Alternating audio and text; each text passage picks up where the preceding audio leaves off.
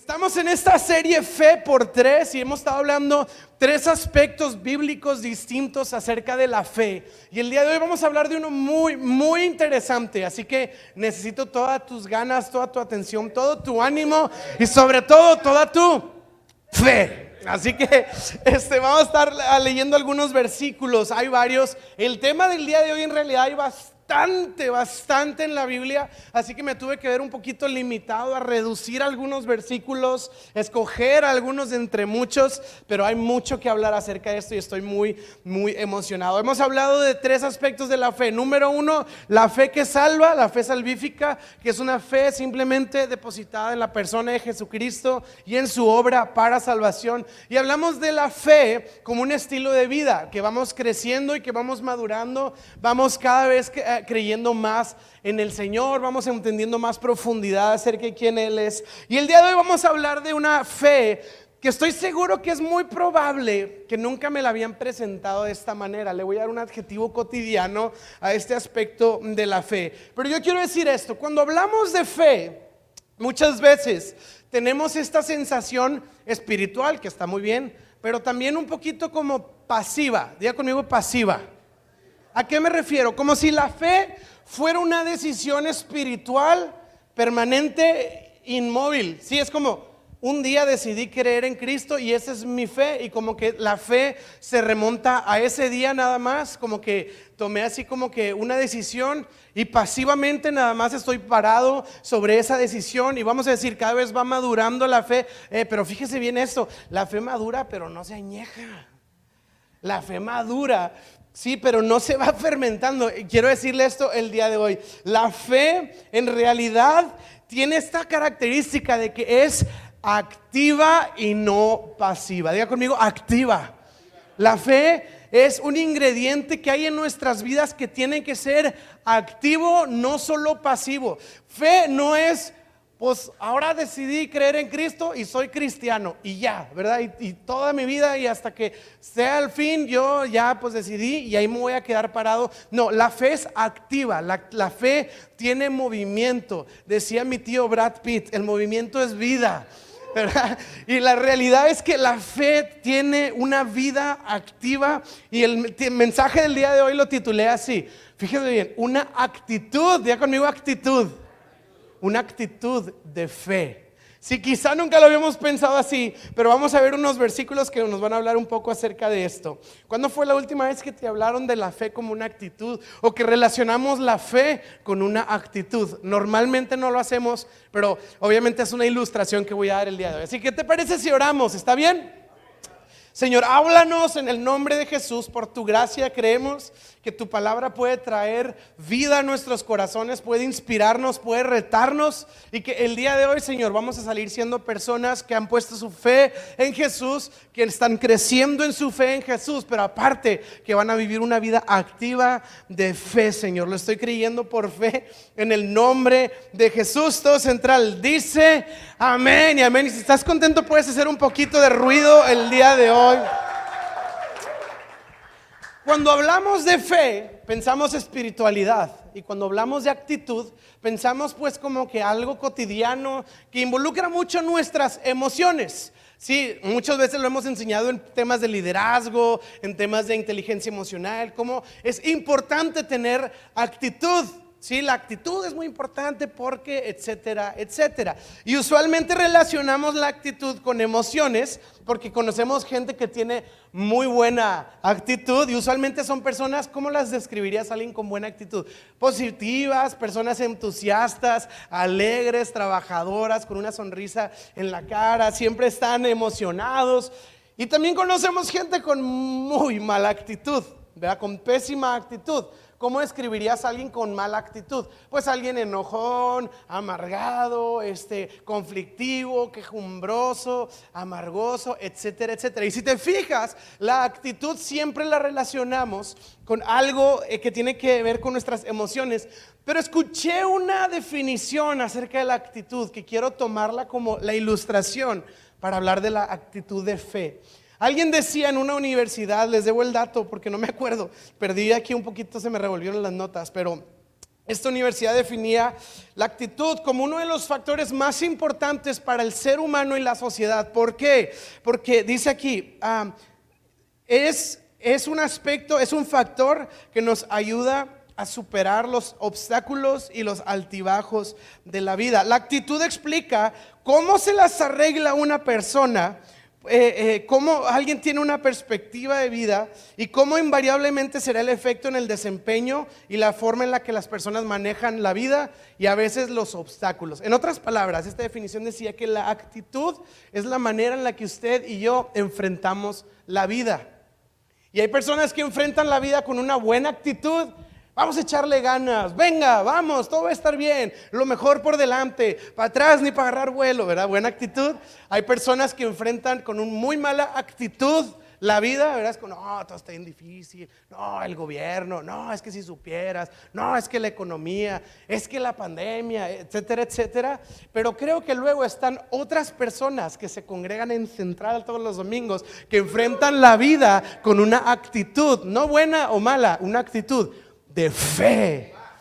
Sí, la actitud, por ponerlo en resumen, es la manera en la que enfrentamos lo que se nos presenta por delante. La actitud.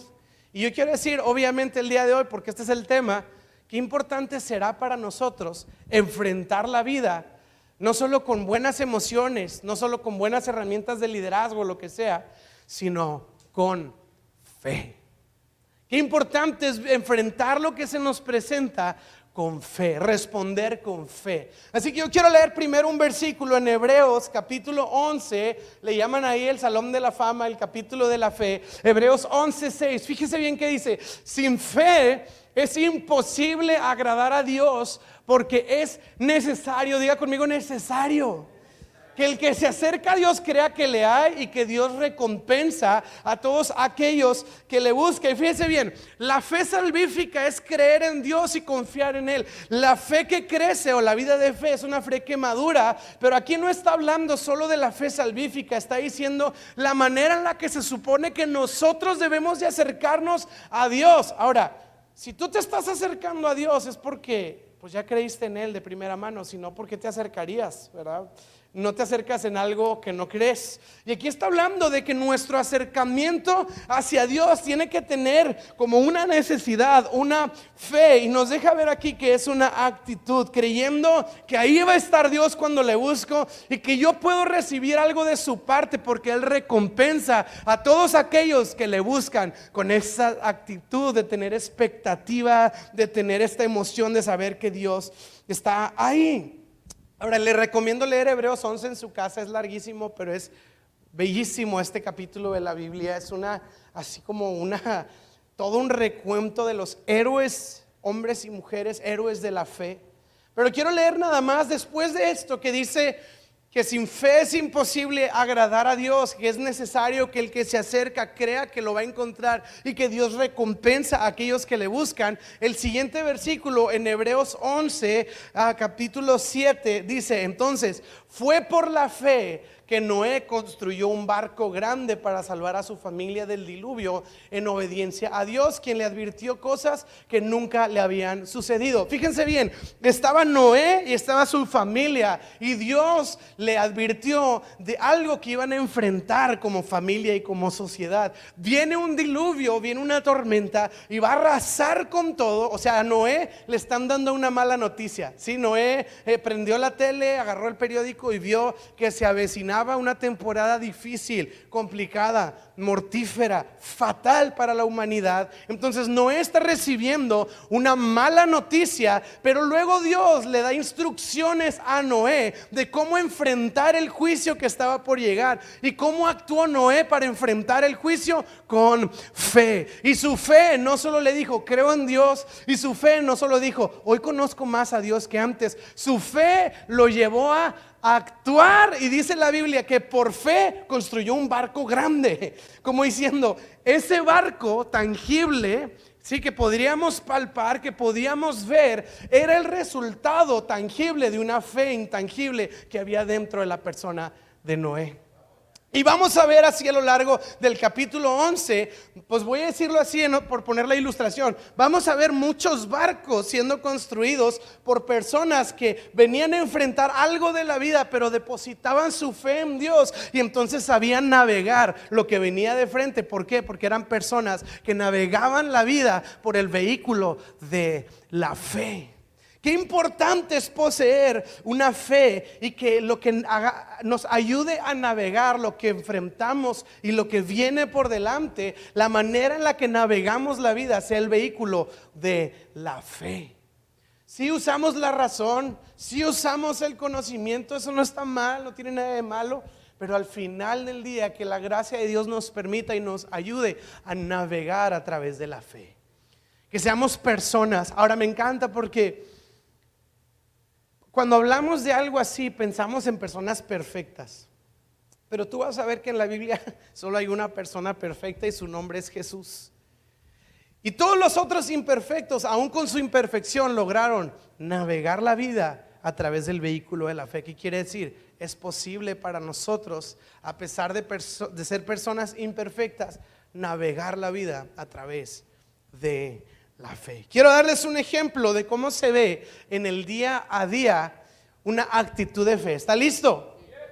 Lucas capítulo 5, usted ya conoce esta historia, pero quiero que veamos desde esta óptica lo que estamos leyendo. Unos hombres llegaron cargando a un paralítico en una camilla.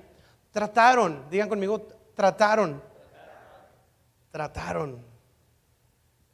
They tried. Hubo un esfuerzo una acción, una decisión, hubo una determinación. Trataron. Pero, fíjense bien, pero trataron.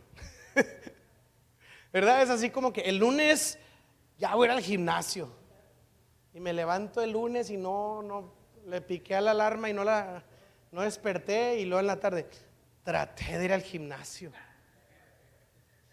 ¿Trataste? ¿verdad? Es así como que el lunes empiezo la dieta, ahora sí, ¿verdad? Y es como que el lunes, ay, mira, llegó un Uber a la puerta de mi casa con una pizza de pepperoni y orilla rellena de queso. Traté de hacer la dieta, pero el señor del Uber no, del Uber Eats no me dejó. Y aquí el trataron, no es como a veces nosotros decimos traté, ¿verdad? Es así como que voy a hacer esa llamada de, de, pues de trabajo, ¿no? Y es como que este, le voy a, le voy a llamar. El número, ah, híjole, no me contestó. De verdad, yo traté con todas mis fuerzas, pero nunca me contestó. Y, y, nuestro trataron no siempre realmente es un tratar, tratar, pero ahí estos hombres sí trataron porque de distancia vinieron cargando a un hombre paralítico porque creían que Jesús podía hacer algo por su amigo paralítico. Entonces lo cargaron entonces, si te dicen traté, eso traté si, es en serio. Venían seguramente sudando, seguramente alguno de ellos con el brazo adolorido, a lo mejor con las piernas adoloridas. Y dice que ellos trataron de llevarlo dentro de donde estaba Jesús. Es que yo traté de acercarme a Dios en enero 1. Traté, pero abrí el devocional en la app y no estaba la actualización nueva y no, no la pude leer. Traté, y aquí dice que ellos trataron, y luego dice, pero no pudieron acercarse y, si usáramos el trataron como a veces yo lo uso, ¿verdad? Como en los ejemplos que estoy diciendo, sería como que, híjole, bueno, pues traté, o sea, lo traje desde bien lejos, traté de acercarlo a Jesús, pero no se pudo porque hay mucha gente, hay mucho estorbo por aquí, no se nos facilitó la logística, no se acomodó los tiempos, la agenda, ¿verdad? Como que no estaba bien y, y traté, pero no pude debido a la multitud. Sí, y ellos estaban al frente de un obstáculo que les estaba impidiendo ah, hacer aquello que ellos se habían propuesto como una fe que tenían de que Jesús podía hacer algo por ellos. Ya habían tratado, se habían esforzado y llegan al final de la carrera solo para darse cuenta que hay un obstáculo que les impide. Y yo siento que ellos dijeron, llegamos hasta aquí solo para darnos cuenta de que no se puede, Jesús está dentro, no podemos entrar. ¿Y cuántos ahí al final de la historia? Historia estamos como que, híjole, tanto recorrido para llegar aquí y darme cuenta que no se puede. A lo mejor uno de los, estos amigos, no lo dice la Biblia, me lo trato de imaginar yo, dijo, híjole, como dice el Salmo, ¿y todo para qué? Dijo uno, ¿y todo para qué? Y el otro, ¿todo para qué? El de al lado.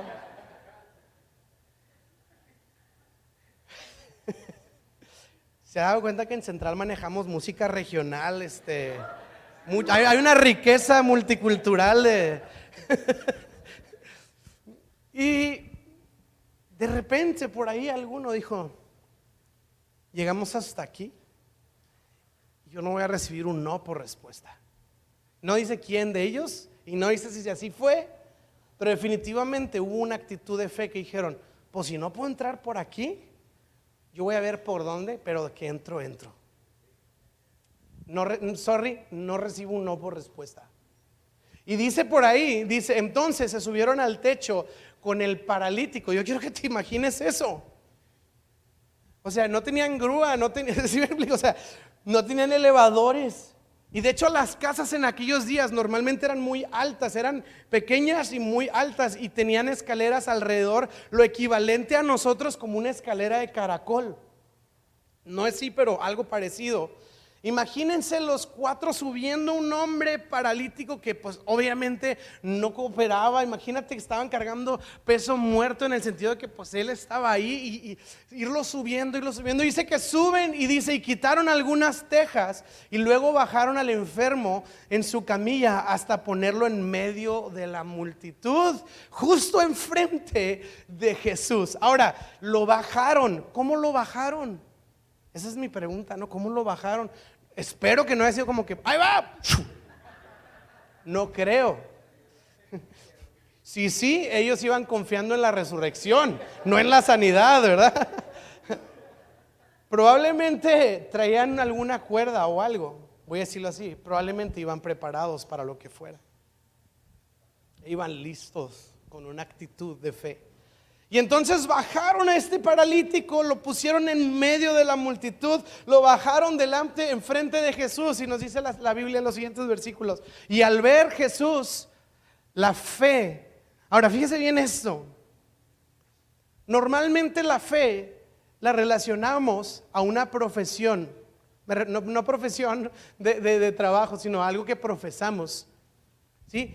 ¿Tú qué religión eres? No, pues yo creo en esto, ¿verdad? Yo creo en lo otro. Y como si la fe fuera, fuera una decisión interna que puede expresarse con palabras, ¿verdad? Yo, yo, yo soy cristiano, yo soy eh, eh, tal, yo soy tal, y es como que es algo que podemos quizá escuchar. Yo puedo escuchar de la fe de alguien porque me platicó cómo cree en Dios, me platicó sus convicciones, pero aquí no dice que Jesús escuchó una plática acerca de la fe de ellos. Aquí tampoco nos dice Jesús que eh, leyó en un libro lo que, no dice que Jesús leyó en su Facebook de que religion y pusieron, no es una religión, es una relación no, dice eso. Dice que Jesús que vio la fe de ellos. Y sabes, no está hablando en un plano espiritual, está hablando en un plano que palpable, está hablando en un plano evidente, está hablando en un, plano tangible. Es lo equivalente a construir una barca grande, es algo que se puede palpar, es algo que se puede tocar. Y si tú piensas eh, eh, de ver a un, a un paralítico bajando de un techo adentro de una casa, pues no pareciera ser algo espiritual, pero es que esa acción es el resultado de una fe que ellos tenían. Y me encanta la fe que ellos tenían porque no era pasiva, era activa. Y voy a decir esto, su fe tenía maneras de meterse por donde pudiera. Nada la podía detener. Ellos vieron la manera de abrirse camino y la fe los llevó básicamente a pasar por en medio del mar y cruzarlo para estar delante de Dios y recibir algo. Fíjate bien, porque sin fe es imposible agradar a Dios, pero ellos tuvieron la fe, se acercaron con la fe y ellos sabían que Dios es galardonado donador de los que se acercan con fe, lo que vemos en esta historia, obviamente reciben una recompensa, que es la sanidad de su amigo. Ahí la Biblia nos dice que Jesús vio la fe de ellos y le dijo, joven, tus pecados te son perdonados. Ahora, aparentemente muchos dijeron, pues, achis, pero pues queríamos una sanidad, no, no este, el perdón de sus pecados. Pero Jesús lo hizo con un propósito, pero unos versículos más adelante, literalmente la Biblia nos dice lo siguiente. Y al instante, delante de todos, el hombre que era paralítico se levantó de un salto, tomó su camilla y, le, y se fue a su casa alabando a Dios. Y me encantan los últimos versículos. El asombro se apoderó de todos y quedaron pasmados y alababan a Dios exclamando, hoy hemos visto cosas maravillosas. Y me encanta, hoy hemos visto, porque la fe se ve, se ve. Puede ser palpable, puede ser tangible. Ellos no se quedaron en un bueno, pues creo que se podía, pero ya me di cuenta que no. Ellos hicieron lo posible para hacerlo suceder. No solo, no solo tenían fe que Jesús pudiera hacerlo, sino que hicieron todo lo posible para que Jesús lo hiciera. y yo encontré algo muy interesante en el Nuevo Testamento. Por eso le digo, hay mucho material pero cuando usted lea el Nuevo Testamento y vea los milagros específicamente, va a encontrar comúnmente, no quiero decir que en el 100% de los casos, pero en la mayoría, este patrón. La persona necesitada del milagro, a Jesús y una multitud. En medio, siendo una especie de estorbo. ¿Se acuerdan? El ciego Bartimeo, oh maestro, ten misericordia de mí. ¿Y qué dice? Que las multitudes lo callaban y le decían, silencio, no molestes al maestro. Y ahí estaba la multitud. ¿Y qué hizo este hombre? Gritó más fuerte porque era de Monterrey, gritó más fuerte y Jesús dijo, tráiganlo. O sea, venció la multitud y recibió su milagro. ¿Se acuerdan la mujer del flujo de sangre que tenía tantos años? Dice que Jesús iba pasando y había una que una multitud. ¿Y qué sucedió? La mujer se abrió paso de en medio de la multitud, tocó el manto de Jesús y poder salió de mí. Y vemos que Jesús dice, hey, alguien me tocó. Y Pedro le dice, pues es que hay una enorme multitud, pues todos te estamos tocando. Y Jesús dice, no, alguien se abrió paso y me tocó diferente. ¿Con qué? Con una actitud diferente, con una actitud de fe. Esta misma historia, van los cuatro, van los amigos con este paralítico y llegan a Jesús, pero ¿qué hay en medio? Una multitud. Y vamos a ver muy repetidas veces cómo siempre está Jesús, la persona en necesidad, y una multitud que aparenta ser como una especie de obstáculo o de, o de, o de estorbo para el milagro que las personas están buscando o deseando de parte de Dios. Pero me encanta porque la mayoría de los milagros vemos que son de personas que tienen una actitud de fe, que se abre paso en medio de la multitud.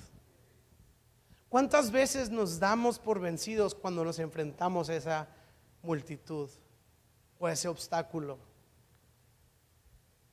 Aún me imagino esta mujer cananea, sirofenicia, que llega y le dice al Señor, Señor, mi hija está gravemente atormentada, sánala por favor. Y Jesús le dice, no, no puedo hacerlo. Y los discípulos, eso te pasa por no ser de nuestro club. Y la mujer dice, Señor, perdóname, pero no, no me acepto un no por respuesta, básicamente. Y Jesús le dice, mujer, abriste paso por en medio de la multitud, hágase conforme a tu fe. Y Jesús voltea a ver a sus discípulos así como aprendan de esto que acaba de suceder. Y vas a ver siempre o muy común y muy frecuentemente esta idea. El asunto aquí es la actitud de fe activa. Es esta fe que se abre paso en medio del estorbo, en medio del obstáculo, en medio de la multitud. Y la pregunta es esta, ¿cómo enfrento yo la vida? ¿Cómo enfrentamos las situaciones de la vida? ¿Cómo transitamos y navegamos el mar de nuestra vida? Somos personas que, no sé, ¿cómo, tengo aquí varias preguntas, ¿cómo enfrento la vida? ¿Cómo enfrento los retos de la vida? Cómo enfrento los obstáculos de la vida, cómo, cómo reacciono con lo que tengo enfrente.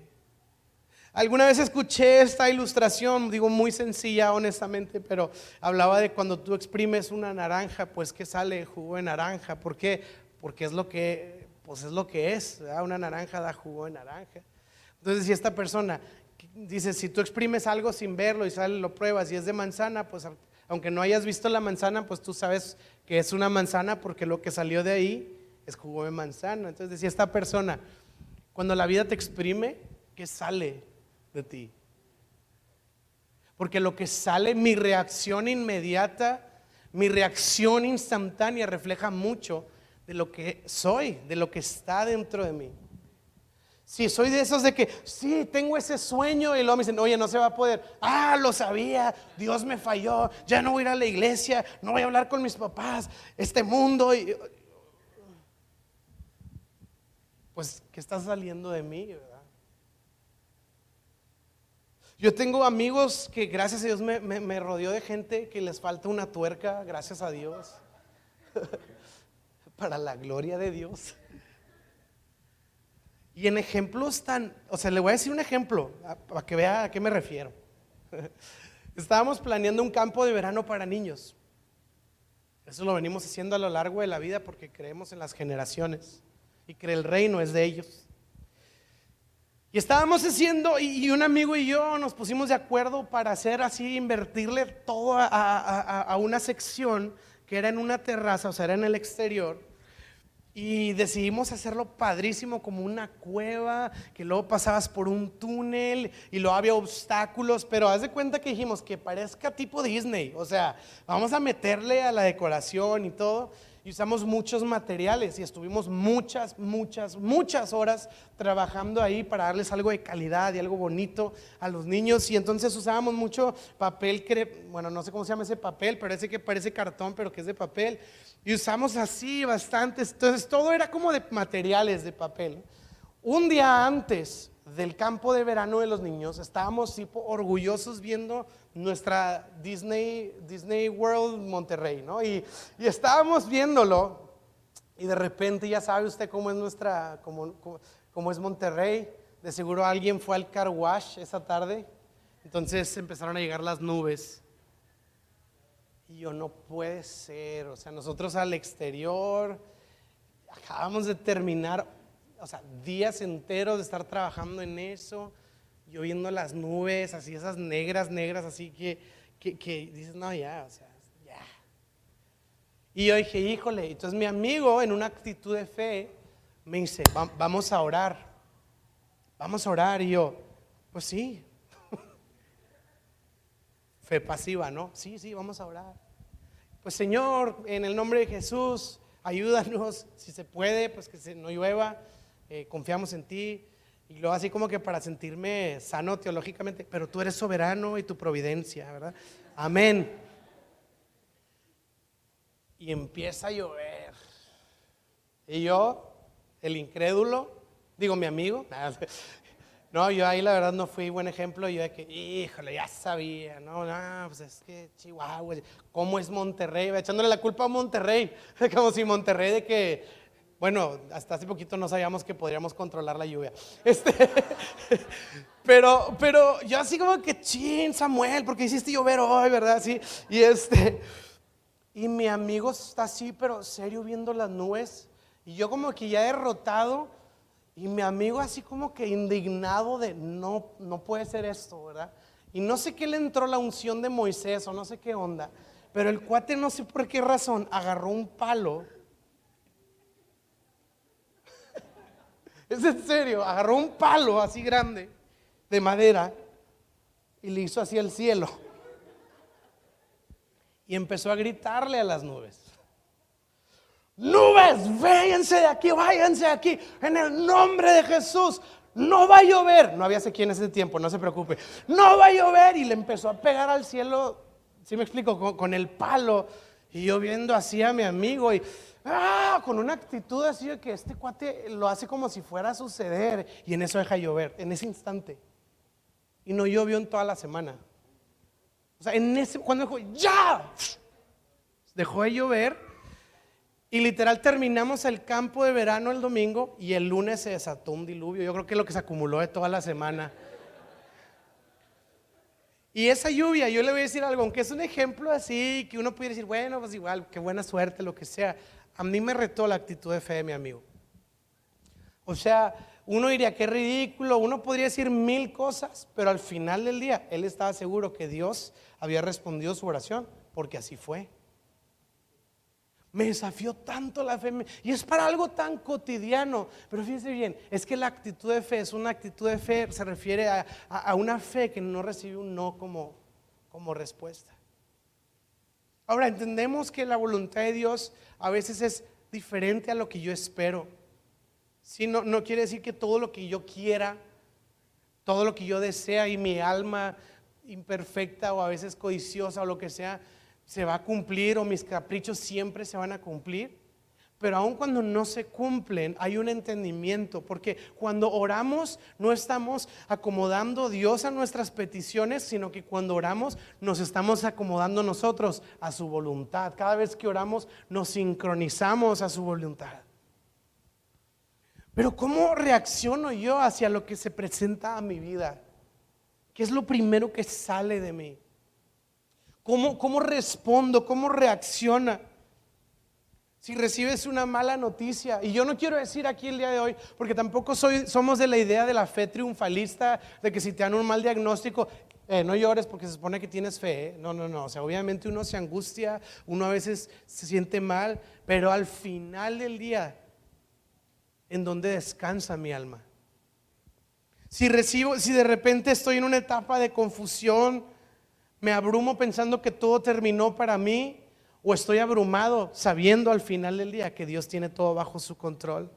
Cuando, cuando eh, eh, eh, tengo una etapa en donde parece que salí perdiendo en algo, se me viene el mundo abajo, o si me, desanimo un poco, quizá me, me siento abrumado, pero al final creo que para los que aman a Dios todas las cosas cooperan para el bien de su voluntad? ¿Cómo reacciono? Esa es la vida de fe. Hay una historia inventada, ¿no? De esta mujer que estaba en su casa, vivía cerca de las montañas y una piedra rodó y rodó, se zafó de la montaña y quedó justo enfrente de la puerta de su casa. De tal manera que la mujer cuando abría la puerta topaba con la piedra, ya no podía salir de su casa, estaba una piedra ahí grande fuera de ella. Entonces la mujer cierra la puerta, da unos pasos para atrás y dice, piedra, en el nombre de Jesús te ordeno, muévete. La Biblia dice que si tienes fe, le irías a una montaña, muévete y la montaña se moverá. Así que piedra, muévete en el nombre de Jesús. Entonces la mujer va, va a abrir la puerta la abre y ¡pum! ahí está la piedra. Y la mujer dice, ah, ya sabía que no te ibas a mover. Y es que a veces tenemos estos arranquecitos como de positividad, que está bien, pero la fe va más allá. Y una vez escuché esta frase que revolucionó mi mente y mi corazón y trato de, de entender la vida de esta manera. Vivimos una realidad y a veces la realidad es difícil es compleja, es desfavorable. Pero decía esta persona, vivimos una realidad, pero luego la Biblia nos enseña a vivir una verdad que está por encima de la realidad. La verdad de la palabra de Dios. La verdad de quién Cristo es. Y por eso el apóstol Pablo reconocía que había veces que eran abrumados, que eran afligidos, que eran estorbados, pero dice, pero nunca derrotados, nunca terminados. ¿Por qué? Porque al final del día puedo estar viviendo una realidad distinta, pero la verdad de la gracia de Dios me sigue diciendo que el Señor sigue sentado, sentado sobre su trono, que Él ha vencido, que Él ya venció y que su victoria es perpetua por los siglos de los siglos. Y el pecado, la enfermedad y la muerte han sido derrotadas en la cruz del Calvario. Yo, creí, que ese aplauso iba a ser un poquito más apasionado.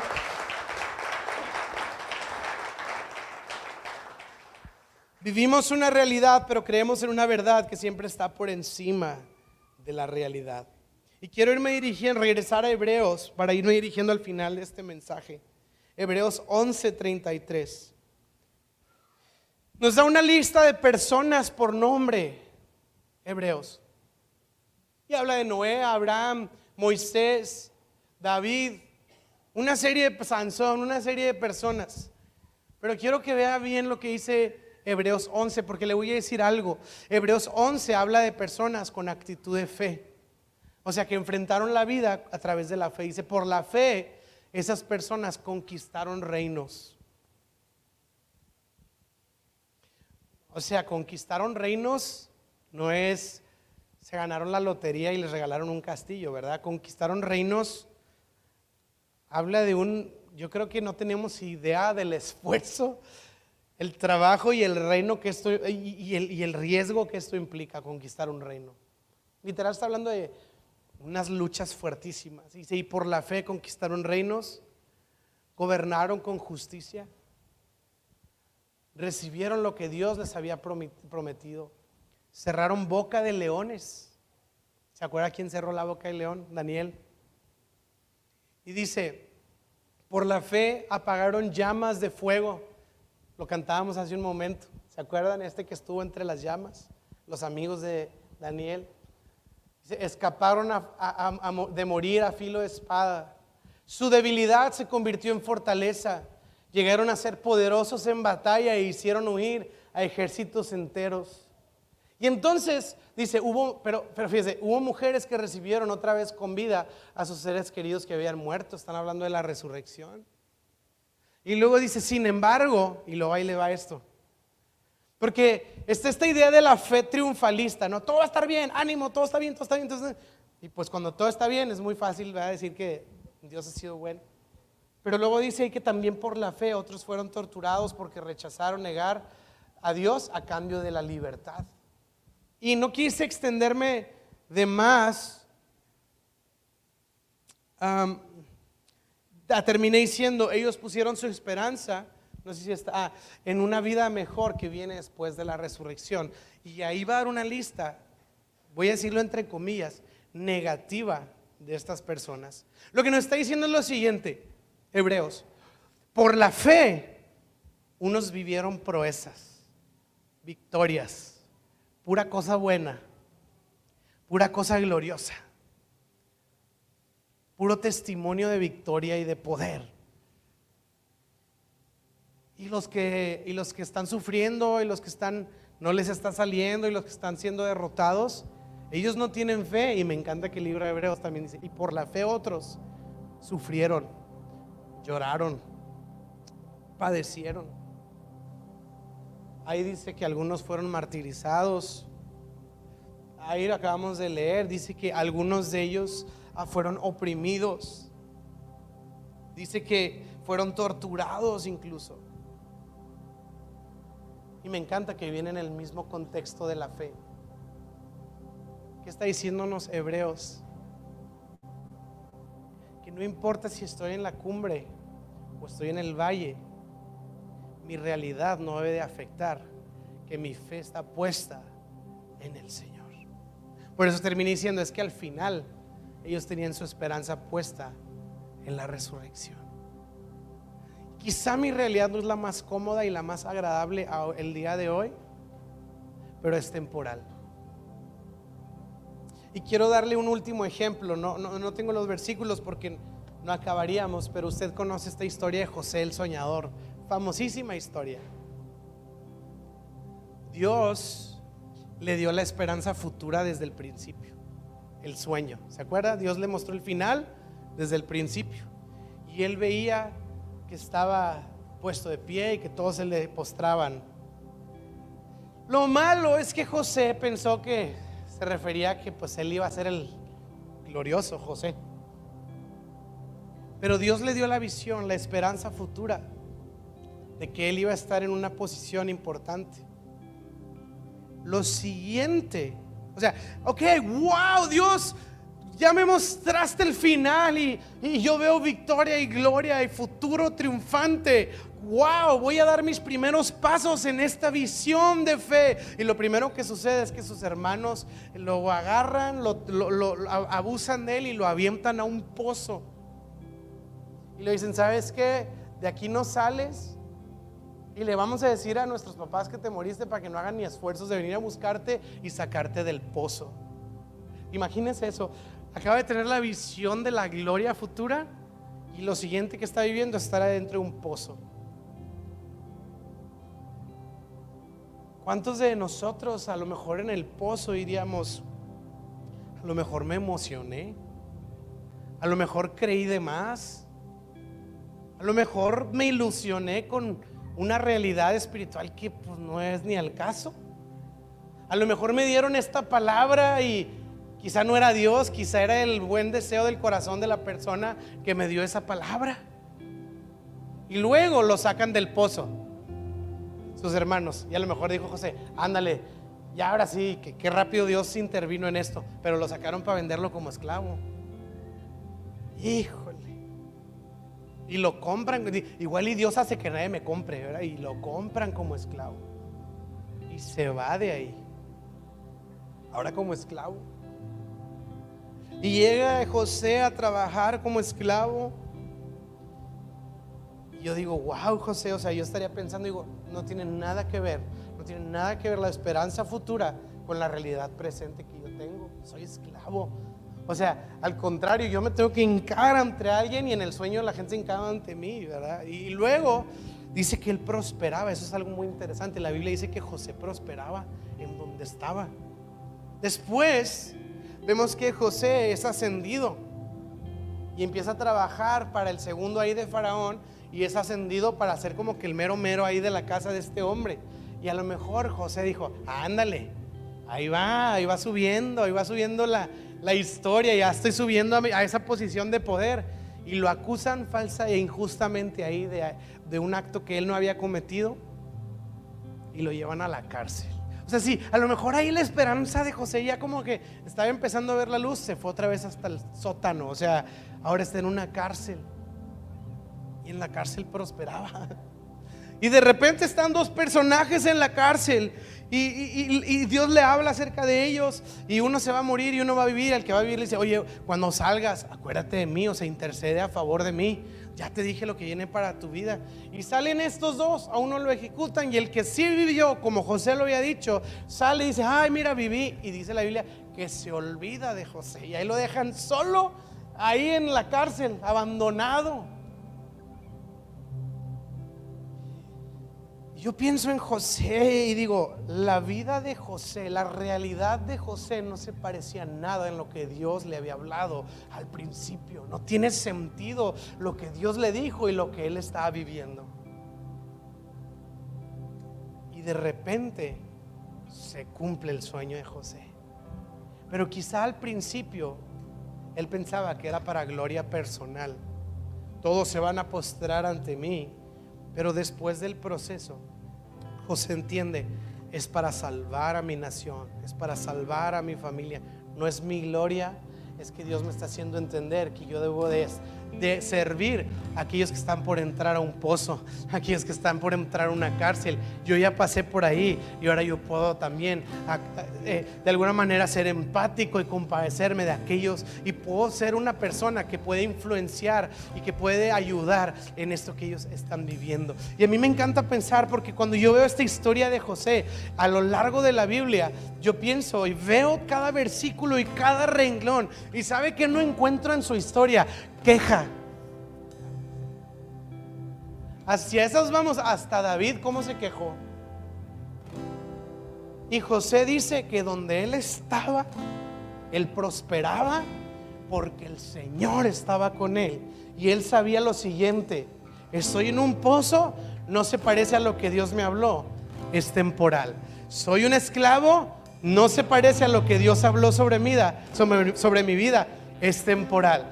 Estoy en una cárcel, no se parece a lo que Dios habló sobre mí, esto es temporal. Me olvidaron, no se parece a lo que Dios habló de mí, entonces es temporal, porque Dios es fiel, porque su palabra siempre se cumple y sus promesas siempre son verdaderas. ¿Por qué no nos ponemos de pie, iglesia? Y yo quiero decirte esto el día de hoy. Si tu realidad no se parece a lo que Él ha hablado sobre tu vida, es temporal. Es temporal. Es solamente un escalón en la historia grande de redención que Él está escribiendo. Y sea que estemos viviendo en la mejor etapa de nuestras vidas o que estemos viviendo en la peor prueba de nuestras vidas, la Biblia nos dice que al final de nuestros días tenemos una esperanza segura, un ancla firme puesta en la persona de Cristo Jesús, quien ha vencido, quien somete todas las cosas bajo el poder de su palabra y su autoridad. Tenemos esta esperanza de que en Él serán hechas nuevas todas las cosas. Así que Padre, en el nombre de Jesús, venimos hoy levantando nuestra fe, creyendo Señor, que lo que sea que enfrentemos en nuestra vida, podemos poner nuestra fe en una esperanza futura de que tú has vencido, de que tú sigues en el trono, de que tú sigues siendo fiel. Y en esto confiamos, en esto creemos, en el nombre de Jesús. Amén y amén. Le puedes dar un fuerte aplauso a nuestro Dios.